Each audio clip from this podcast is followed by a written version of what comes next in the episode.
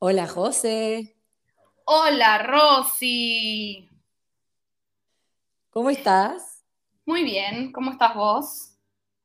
Bien, ya pagué el lavarropas, así que podemos charlar tranquilas. Esto, lo Eh, lo que se escucha atrás mío no es el lavarropas, es el ventilador, por si alguien se, le- se lo no, preguntaba. no, no se escucha, no se escucha, Ah, quédate tranquila. perfecto, bueno. Bueno, hoy antes que nada te presento Josefina de Cabo, ya seguro que igual mi comunidad te conoce, pero por las dudas, actriz, escritora, madre, ¿qué más podemos contar? No sé, pero escritora me queda enorme, enorme. Nada, no te queda enorme, escribís Es muy montón. lindo, yo, yo te leo y me encanta. Eh, Gracias. bueno, José, hoy, bueno, para paréntesis, la gente tal vez te conozca por los videos que fueron virales que grabaste junto. tipo, Troy McClure cuando dice, tal vez me conozcan, ubicás el personaje ese de los Simpsons, que cada vez aparece dice, tal vez me conozcan por... Tenés razón, pero tal vez te conozcan por los videos que grabaste muy divertidos con tu marido Jero, que también es actor, eh, sobre el mundial y los partidos. Yo te conocí ahí, por ejemplo. correcto. Qué bueno, eso fue como un antes y un después en tu carrera, podríamos decir. No fue como, fue un antes y un Ah, después. Sí, sí, o sea, nos cambió la vida de la, literalmente de la noche a la mañana. Eh, la veníamos remando hacía más de un año y a la mañana Jero siempre cuenta que se levantó a la mañana y yo estaba en la cocina con el teléfono en la mano y que levanté la vista y le dije, somos virales. Como que fue una locura, una locura, una locura. Y realmente nos cambió la vida de la noche a la mañana. De- de- del día que, que- que posteamos ese video al día siguiente, eh, totalmente diferente todo. Todo. Ni- o sea, sin ir más lejos, cuatro días después estábamos subiendo un- a un avión rumbo a México a grabar un comercial, como una cosa muy disparate. Wow. de ahí para abajo todo. No, y bueno, te sigue, eh, Me- Messi lo sigue a Jero, o sea, de ahí para abajo, no sé si tan para abajo. Sí, sí. Eh, tal cual, por ahí tendría que haber dicho de ahí para arriba. ¿Por qué me suena el teléfono en este momento? Y bueno, porque es la vida, es la vida. es la vida. A ver, espera. Hola.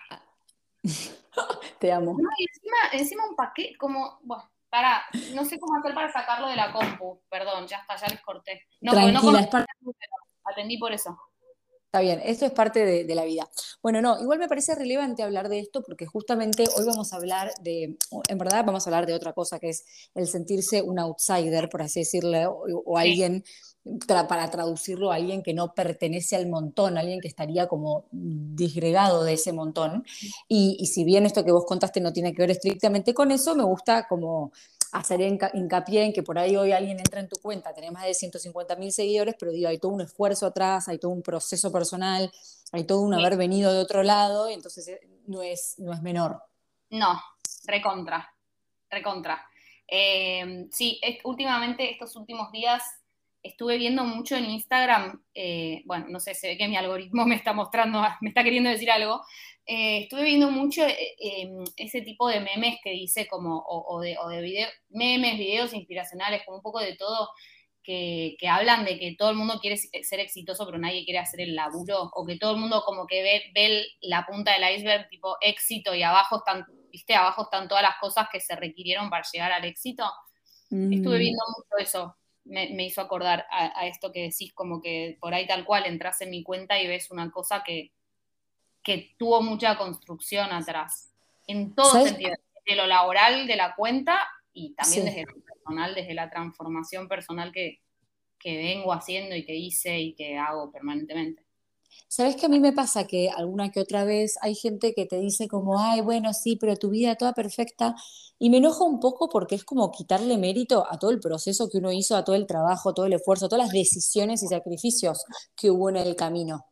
Eh, pa- para las, entre miles de comillas, vida perfecta, que claramente lejos de ser vida perfecta, pero digo, no sé, Sí, se me ocurre el caso de mi historia de amor. Yo ahí, por ejemplo, conté abiertamente cómo la remé, pero en todos los otros aspectos también. Entonces, nada, está bueno hacer esta pequeña reflexión sobre que el, el resultado no es, eh, no es lo único, es la no, punta del iceberg. ni hablar, ni hablar. Y es re difícil y, y- y seguramente, seguramente no. Yo también lo hago. Yo también veo algo y digo, ah, ella porque tal cosa. Y no tengo ni Claro, idea de todo lo que hay atrás. Como que sí. no, no estoy hablando acá desde, desde la sabiduría, o sea, estoy aplicando el famoso te lo digo, me lo digo. Claro. Para también aprenderlo uno, recordarlo uno. Todo el Está buenísimo el recordatorio. José, ¿nos querés contar un poco cuando vos eras chica, por ejemplo, quién era José, cómo se sentía José en los ambientes en donde estaba? ¿Cómo fue tu, tu proceso de maduración? Bueno, antes de contar todo eso, voy a decir algo y voy a decir, mamá, acá es donde vos cortás el podcast y no lo escuchás más. Porque a mi, mamá le cuesta un montón escuchar cuando yo hablo de esto. Em, pero bueno, yo era una niña sobreadaptada, básicamente.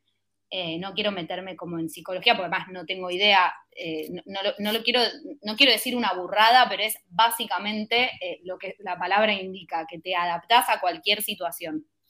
Sí. Y eso, cuando es en exceso, no está bueno. Mm. Em, yo era excelente alumna, tenía mil amigos, era como perfecta. Bien. Era que lo diga, pero es la verdad. No, sí, sí. Lo que no era, era buena deportista. Eso sí, no era. Era como lo que me, la, casillita que me faltaba picar. Eh, pero sí, y, a la vez combinaba todo eso con como la artista, era la que hacía clase de teatro, clase de baile em, y todas esas cosas.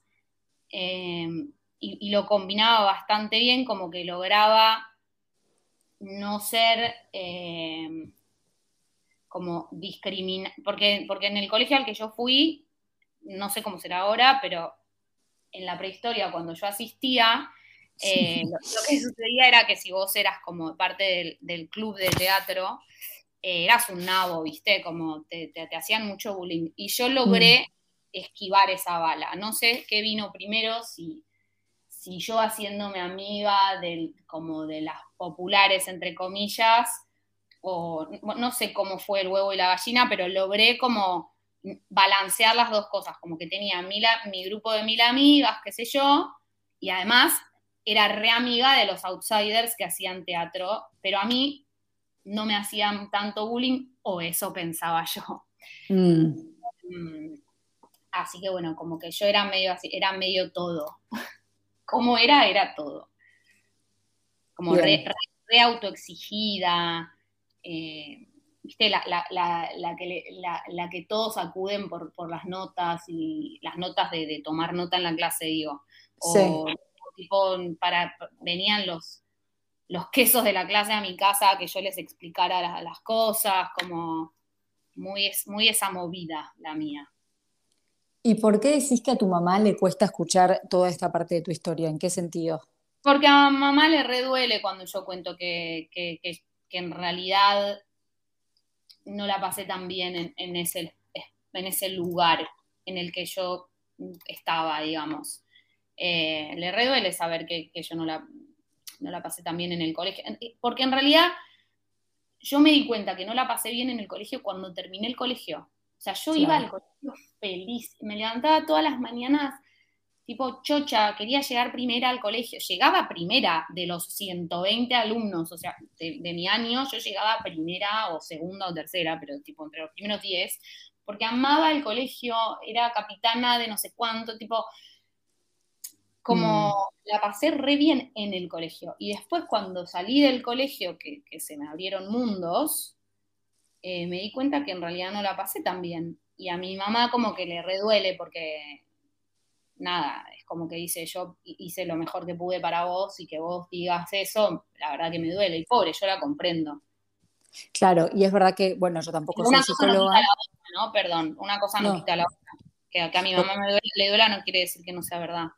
No, totalmente, claramente ella no lo hizo con maldad, pero bueno, tal cual, no quita que tu dolor haya estado. No, digo que yo tampoco soy psicóloga y lo, lo, aclaro siempre porque en este podcast habla de temas delicados y está bueno aclararlo, pero te escucho hablar y digo, claro, la José chiquita suena como queriendo agradar, queriendo pertenecer, queriendo como cumplir, queriendo cumplir todas estas expectativas altísimas en todos los aspectos y eso obviamente habla de alguien que sufre por dentro porque es imposible vivir con esos estándares y con tanta presión. Em, y, por qué? En, primer año, eh, o sea que sería tercer año cuando tendría 14, 15 años, eh, me revelé entre mil millones de comillas, porque para mí revelarse era, no sé, por no hacer la tarea, ¿entendés? Eh, tuve un año así medio, medio wild, medio salvaje, que fue una pavada en realidad, pero que para mí fue como re grave y en mi casa era como, no, te están mandando a firmar, como... Mm. Eh, nos hacían firmar un libro que era como gravísimo si firmabas. No pasaba nada al final, pero bueno. Eh, y bueno, y la primera mitad del año tuve así como una fase medio rebelde y después se me pasó.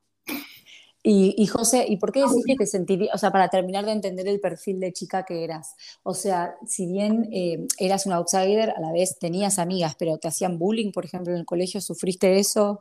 Sí, eh, Ah, bueno, ¿y eso quieres contar?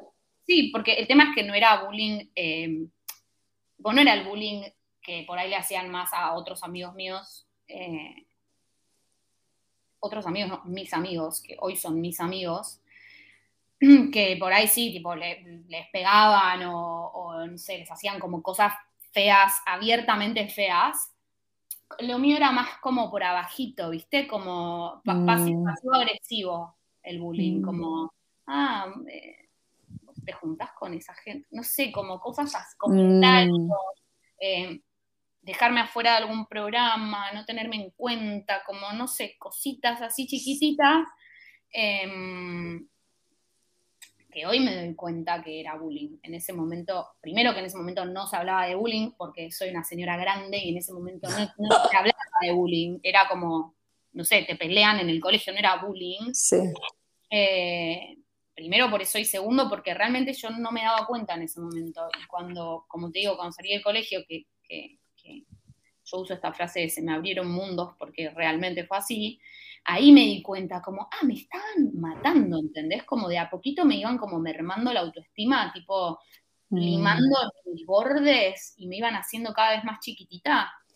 Eh, y no, Mira, estás diciendo un montón de cosas que me dan para, para meter tanto bocado porque, bueno, recién trajiste a colación la palabra autoestima que en estos temas es fundamental, o sea, cuando a alguien se le merma la autoestima, todo el daño que se puede hacer, y qué bien plantado tenés que estar en tu vida y en tu amor propio para que estos comentarios tan peligrosos te resbalen, porque yo creo que casi que prefiero que me pegues y me digas en la cara que soy un idiota a que vayas por atrás con comentarios pasivo-agresivos, ¿o no?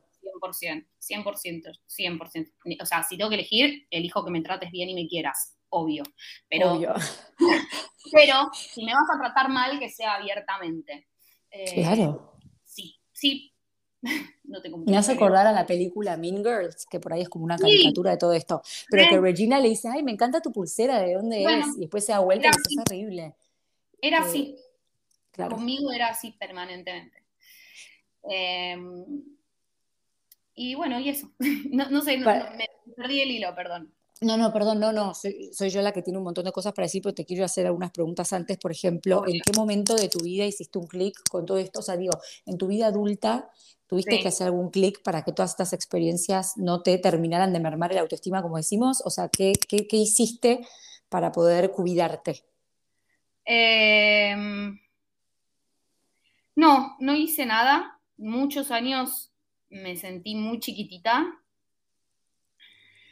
y, es re loco porque parecía que no, porque era estudiaba teatro, o sea, más, más em, exponerte en el sentido de quiero que me aplaudan, ¿entendés? De, no existe, me parece, sí, bueno, un rockstar, pero digo, estudiaba algo que me ponía necesariamente en el foco, ¿no? Y sin hmm. embargo, me sentía muy, muy, muy chiquitita, mucho tiempo me sentí muy chiquitita. Y curiosamente, eh, el cambio empezó con las redes sociales, cuando empecé a usar las redes de manera más masiva, cuando mm. empecé a recibir un montón de cosas que, me, como que me recordaron quién era yo y, mm. y cómo era y lo que yo tenía para dar. Y ahí empezó mi cambio, o sea, muy recientemente. Está bueno que lo digas porque uno piensa que por ahí las redes justamente con estos temas viene como a hacerte más daño aún y no es siempre así. Mm, no, muchas veces, pero no siempre. Sí, por lo menos no en mi caso. Claro, eh, es como lo que yo digo siempre, las redes hay que usarlas con cuidado, pero tampoco seamos apocalípticos porque tienen un montón de cosas buenas y acá hay un ejemplo. Y, también está bueno que hagamos esta mención de, esto, porque vos por ahí en tu caso fue más en el colegio, que es algo que le pasa a mucha gente. El colegio yo creo que es una etapa muy difícil porque te tratan de como uniformar y todos tenemos que ser medio lo mismo y los que son outsiders, los que son diferentes por H o por B, la pasan muy mal, sobre todo en el tipo de colegio al que me imagino que fuiste vos o que fui yo, los típicos colegios privados eh, de zona norte o porteños, quiero decir, bilingües, ese perfil. Hablo de eso porque es el colegio al que fui yo, no puedo opinar de cómo son las cosas en otro lado, pero bueno, sé que en esos colegios pasa mucho y a lo que voy, digo, pero hay gente que le pasa eso. Sí, decime.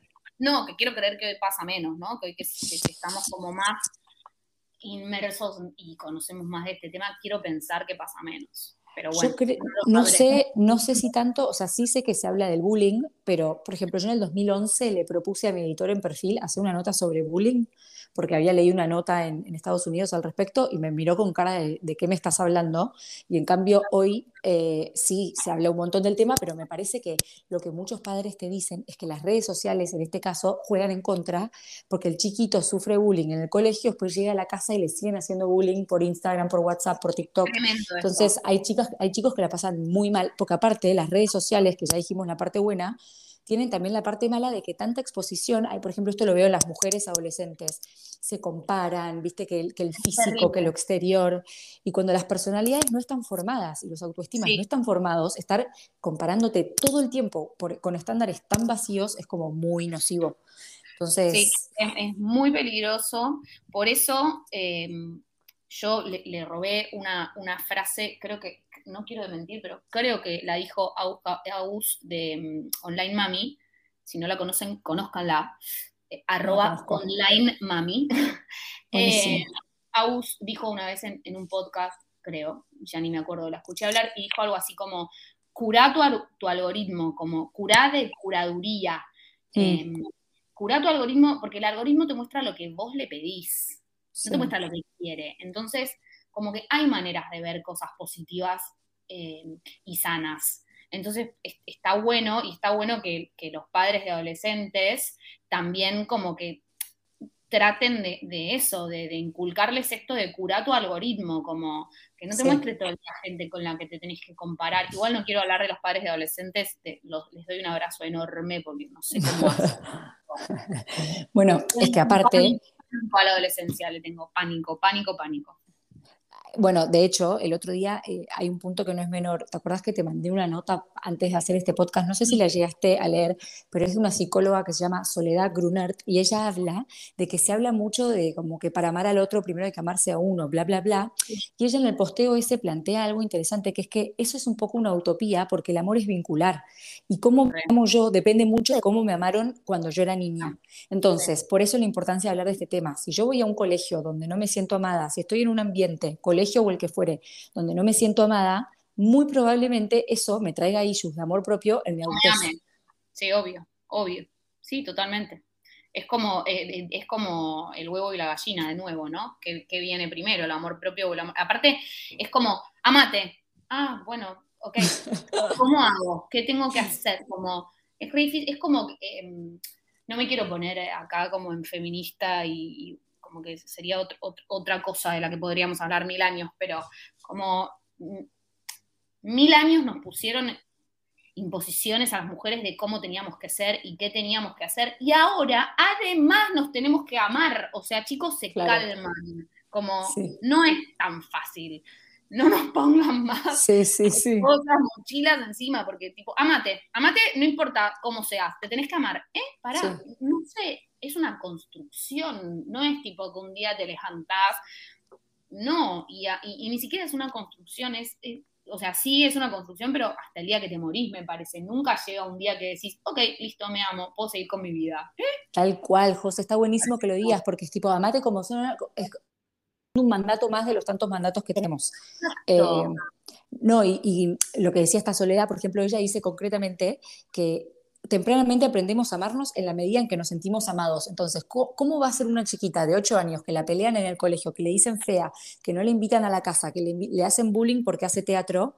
¿Cómo, ¿Qué herramientas tiene esa chiquita? Obviamente, lo que también aclara Soledad es que las figuras de apego son muy importantes en todo esto. Entonces, si vos tenés una relación sana en tu, con tus figuras de apego, de apego, sean tus padres o quienes fueren, ahí tenés una gran herramienta para poder como claro, para poder elevarte al bullying circunstancial. Pero lo que yo quería aclarar también es que no pasa solo en el colegio.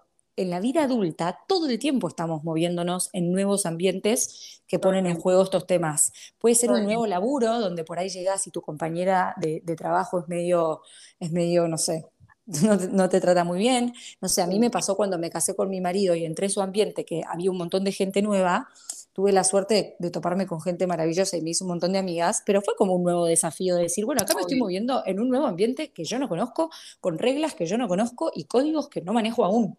Entonces digo, todo el tiempo, ¿viste?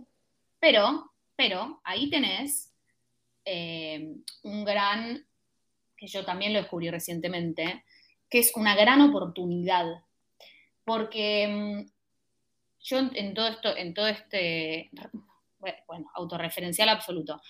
Em, en todo este proceso que, fui haciendo, ¿no? De, volver a reconocerme y qué tenía yo para dar y cómo quería ser y qué sé yo, que también, ojo, podría haber seguido surfeando la ola sin hacerme una sola pregunta y ser feliz también, pero bueno, mm, no, me voy a poner en gachipachi, pero sí, todo, todo indica que voy a ser una buscadora forever.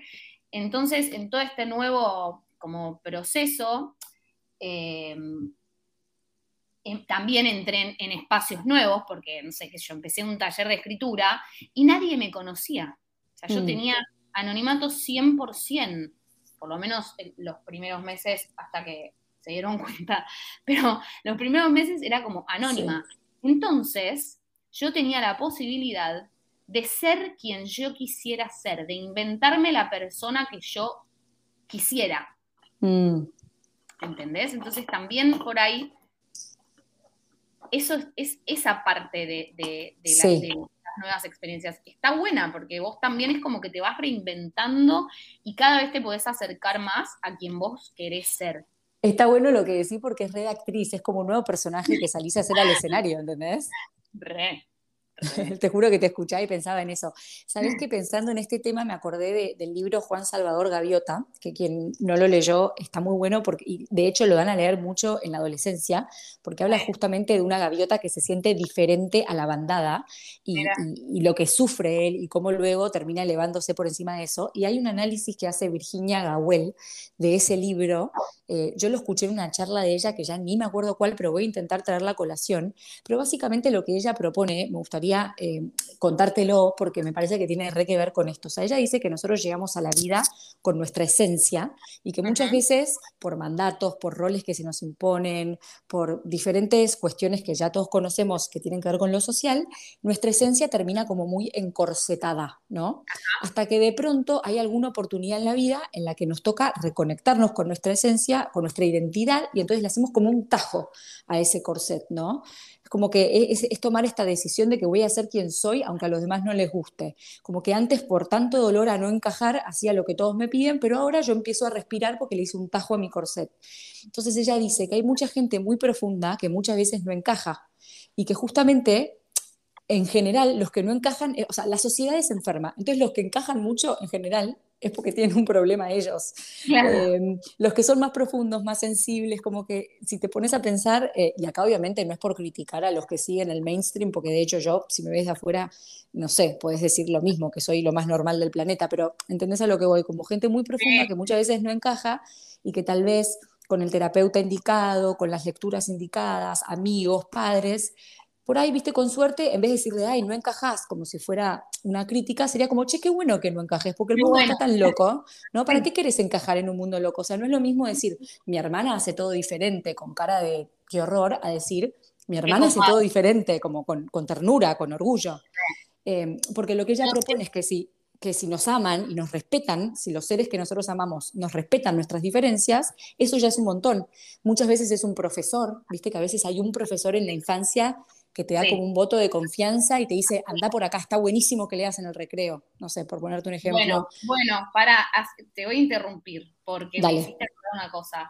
Hace poco yo subí un posteo justamente hablando un poco de esto, de que, de que siempre me había sentido como diferente en el colegio, porque bueno, porque no hacía deporte o qué sé yo. Y recibí un mensaje privado de una profesora mía de geografía. Eh, me mandó un mensaje tan lindo, pero tan lindo.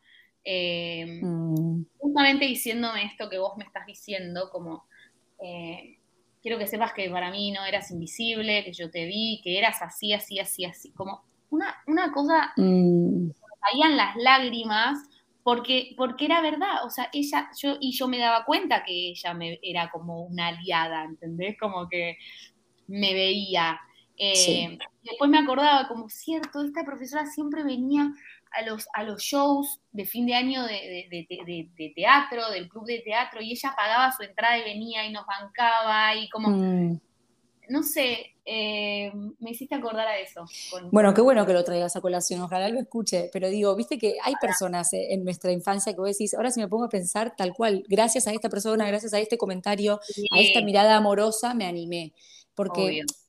No, y lo que también explica Virginia, que me pareció interesante, es que muchas veces las personas que no encajan es porque tienen una conciencia más desplegada y son como expulsadas o rechazadas porque vienen a recordar a los demás que se están olvidando ellos mismos de Wow. conectarse con esta conciencia. Entonces Wow. genera incomodidad, ¿viste? No me lo recuerdes, mejor andate, yo prefiero seguir comprando, prefiero seguir teniendo una 4x4, eh, rellenarme con la boludez que se me ocurre con tal de, ¿viste? No conectarme con esto que me estás poniendo en evidencia que estoy perdiendo, ¿no? Wow, Eh, me copa. entonces, sí, está buenísimo. Ella dice como que muchas veces el problema de esto que te decía es estar entre personas equivocadas. Si no enque- encajás es que estás entre las personas equivocadas y que aceptemos que no encajamos en el mundo como si fuera una bendición, claro, ¿no? Como un problema o un... bueno, mi, mi- mi astróloga, Sofi, eh, eh, siempre me dice como tenés que encontrar tu grupo de extraterrestres, o sea, están, están ahí, o sea, tus, Claro. Tus pares están, los tenés que encontrar. No es que me lo dice a mí, lo dice. Eh, como- y, y- y es, y es un poco lo que vos estás diciendo, como es estar rodeado de las personas correctas. Yo igual, por suerte y gracias a Dios, estuve rodeado de las personas correctas. eh, también, o sea, de las incorrectas y las correctas. Era como medio ca- camaleónica en ese sentido. Y los outsiders hoy son mi grupo de amigos, que Claro. los amo, y, y bueno, nada, y, y- y festejan mis logros, este, tipo el triunfo de los nerds, ¿viste? Es que claramente te supiste rodear bien porque por eso pudiste hacer todo este recorrido y todo este proceso de como nada, de, de- de- de superar la situación que te tocó de chica. Eh, Sí. y lo que, ojo con esto, porque Virginia dice que hay como dos momentos donde se da muy claramente esto de decir, che, no estoy encajando y tengo que hacer algo al respecto, tengo que salir a respirar, cortar un tajo a mi corset. Uno es en la adolescencia y otro es a los más o menos entre los 40 y los 55. Ah, bueno, ¿no? Como en la mitad de la vida dice que ahí se da un segundo momento donde la gente que está desconectada de su esencia necesita Sí. reconectarse. Entonces, Wow. estemos atentas que en unos anitos, eh, Para como mí, que añitos nos faltan. Nos falta un montón, nos falta un montón. nos falta un montón. Nada, pero es muy loco porque es como que vamos perdiendo conexión con nuestra esencia. Esto nos da como mucha tristeza y a veces requiere como coraje de decir, ¿sabes qué? Me abro de este grupo o me, no sé, este mandato ya no es para mí. Voy a tener la valentía de no seguir. Eh, pongo el ejemplo de usar la zapatilla de moda o ver el programa que todo el mundo está viendo en Netflix como dos ejemplos banales, pero de ahí para abajo, digamos, sí, de abrirme de lo que se supone que tengo que hacer y, y- y animarme a, hacer, hacer yo. A mí me pasa que en mi familia somos siete hermanos, siempre lo cuento esto, y somos todos muy diferentes. Y más allá de lo que uno puede achacarle a sus padres, que todos tenemos relaciones complejas con nuestros padres, yo siempre destaco la libertad que nos dieron. Vos pensás, José, que mi vieja es una mina re católica, eran 11 hermanos, no sé qué, y de sus hijos, las mujeres se casaron, una de negro, la otra de azul. Yo, bueno, yo me casé de blanco en la rural, en la iglesia del Pilar, porque yo soy así, y de verdad a mí me gustaba eso. Y la más chiquita se casó por civil y ni idea. ¿Y vos te pensás que mamá, más allá de lo religioso, quiero decir, le daba, no sé, eh, su grupo paquete de San Isidro? ¿Vos te pensás que a mamá le, le dio pudor en algún momento decir, che, tengo una hija que se casó de negro o que se va a casar de azul? O sea, nunca nos hizo sentir mal por esas elecciones que de nuevo puede ser una frivolidad el, vestido de casamiento, pero de ahí para abajo en un montón de decisiones pudimos tener la libertad de tomarlas y yo siempre aplaudo que nos hayan sentido, que nos hayamos sentido mis hermanos y yo como respaldados por ellos en esas decisiones. Sí. no, em, bueno, yo también, o sea, mis padres me pagaron la carrera de teatro y me iban a ver a todos los shows y de hecho eh, yo no vivo en Capital, no vivía en Capital Federal en ese momento, o sea, y para ir y volver de todas mis clases, de todo, me llevaba, me traía mi mamá, o sea, para e, ellos participaron de eso también, y, mi mamá me fomentaba un montón la lectura, em, y en algún momento dado, cuando, cuando me, me, empecé a resistir más grande al deporte, y dije, che, de verdad, no voy a hacer deporte, no me insistan más, fue como, ah, ok, ¿estás segura? Sí, sí, estoy segura. No es lo mismo, déjame leer en el sillón y como que, ok, leí en el sillón y me, lo incentivaban y siempre me apoyaron. Eh, no, tenía que ver con eso, eh, porque, porque no fue así, no es que ellos me lo coartaron, ¿no? Para nada. Aún también, como decís vos, en un ambiente donde tal vez tener una hija que estudiaba teatro era hmm. rarísimo sí. Eh, era rarísimo. Pero está bueno destacarlo. Y también está bueno, ahora que somos madres, porque ya estamos adultas y a veces hay que cortar un poco con, viste, el rol de hija y decir, yo hoy como madre, eh, ¿qué, ¿qué voy a hacer con mis hijos? Digo, les voy a dar esa misma libertad voy a, no sé, yo te hablo del polo porque de nuevo es la profesión de mi marido, ¿cómo voy a reaccionar si a mis hijos no les gusta el polo, por ejemplo? Y cortan la tradición de no sé, hace no sé cuántas generaciones. ¿Lo voy a apoyar si me dice, che, mamá, quiero ser bioquímico? ¿O voy a decirle, no, chiquito, anda, no, sé cómo explicarte? Siempre eh, hago ese mismo chiste. Cuando, cuando a mí me, me hablan mucho, bueno, mi hija Rita aparece mucho en los videos y qué sé yo, y me hacen mucho la pregunta como de, bueno, Rita va a ser actriz. No, va a ser bioquímica, olvídate. O sea, ahí por otro lado, y va a estar buenísimo. Y va a estar buenísimo también ser actriz como...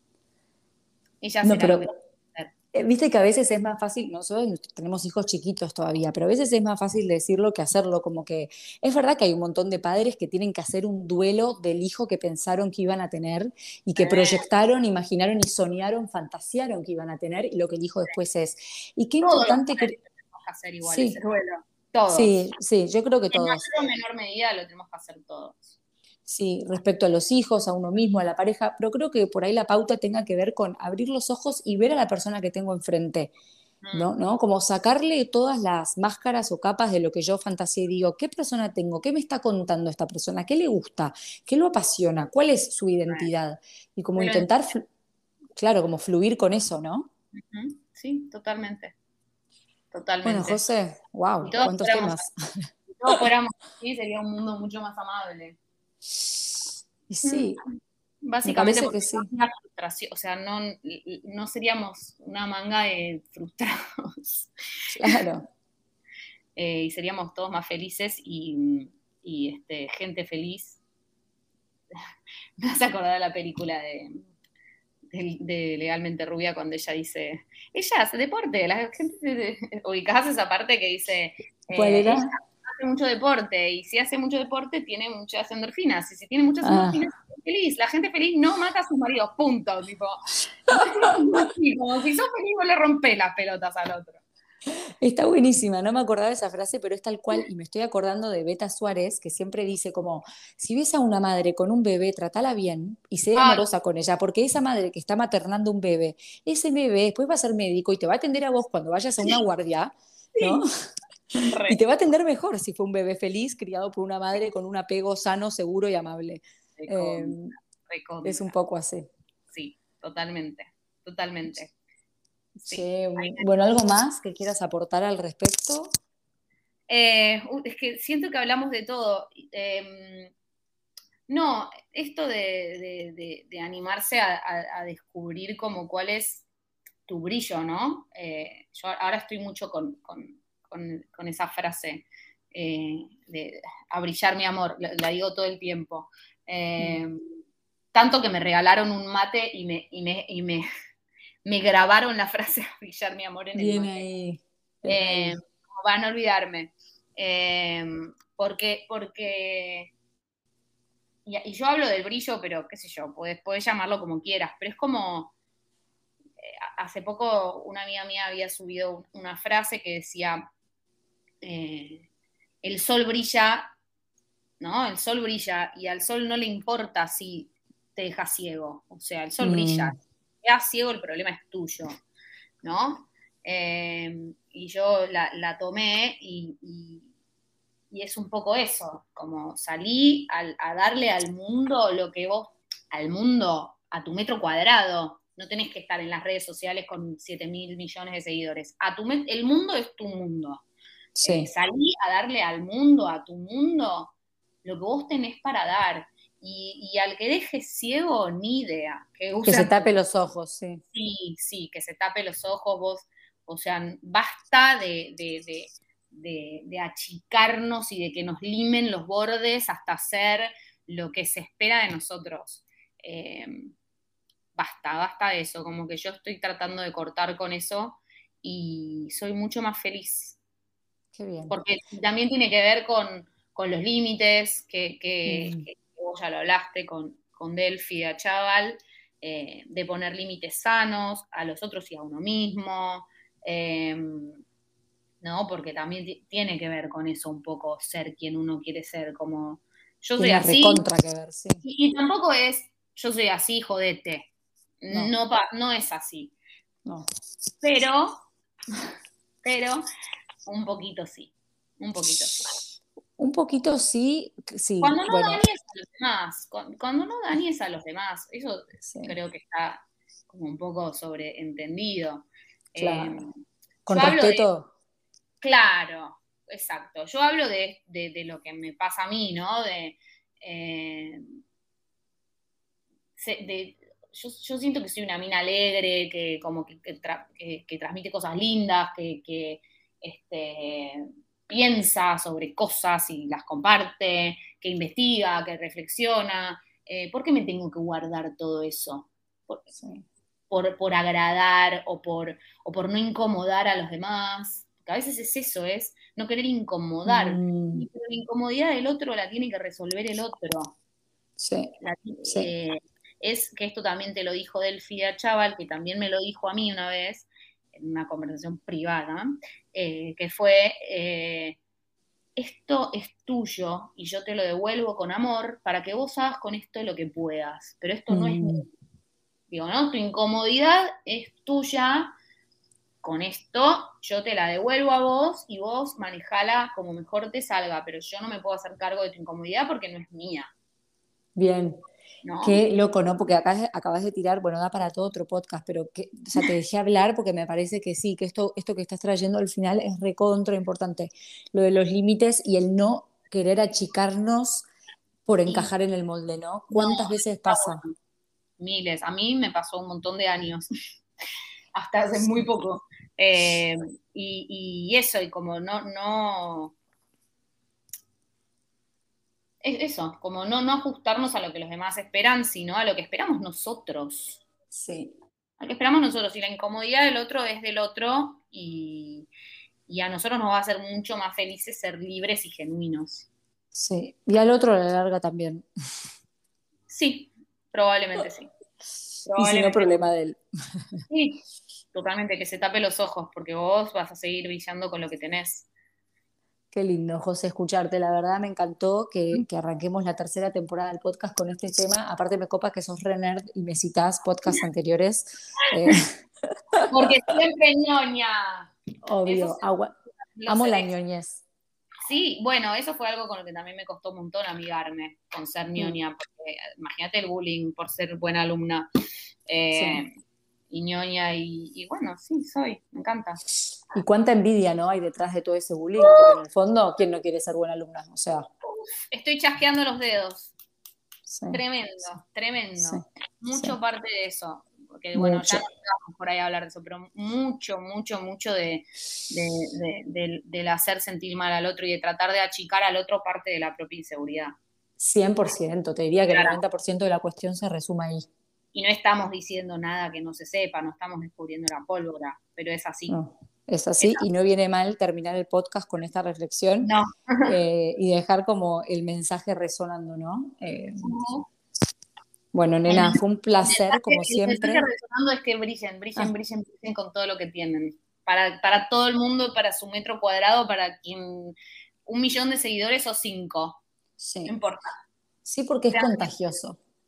Re, re, re, es, es re inspirador para otros. Y sí, porque para terminar, así como decía Virginia Gawel, cuando yo me estoy em, eh, amoldando a los mandatos y me molesta que el otro sea libre y entonces lo quiero como achicar, a la larga, si el otro termina desplegándose, yo creo que sí contagia. Y después de que la persona hace ese proceso de decir, bueno, sí, lo estaba eh, criticando por envidioso, bla, en muchos casos termina generando como un, un efecto de querer copiar lo positivo que veo en el otro. Sí, ojalá, y repito, vamos a ser todos mucho más felices y menos. Sí, por eso, una sociedad mejor. Ajá. Bueno, nena, te mando un abrazote y, gracias. Y bueno, nos seguimos charlando de este tema y de muchos más. Eh, gracias por tu tiempo y por, tu, por compartir tu testimonio. Gracias a vos por la invitación, me encanta. Estoy honradísima de ser la apertura de la tercera temporada de tu podcast. Eh, ¿Es así? Sí, ¿no? Digo bien, no estoy mintiendo. Sí, estás diciendo muy bien. La hablamos con vos. De repente se la sí, no. eh, bueno, Yo te prometí el papel, el papel protagónico. Lo mínimo que merezco, mi amor. Gracias. Bueno, linda. Un, un abrazote. Chao, chao.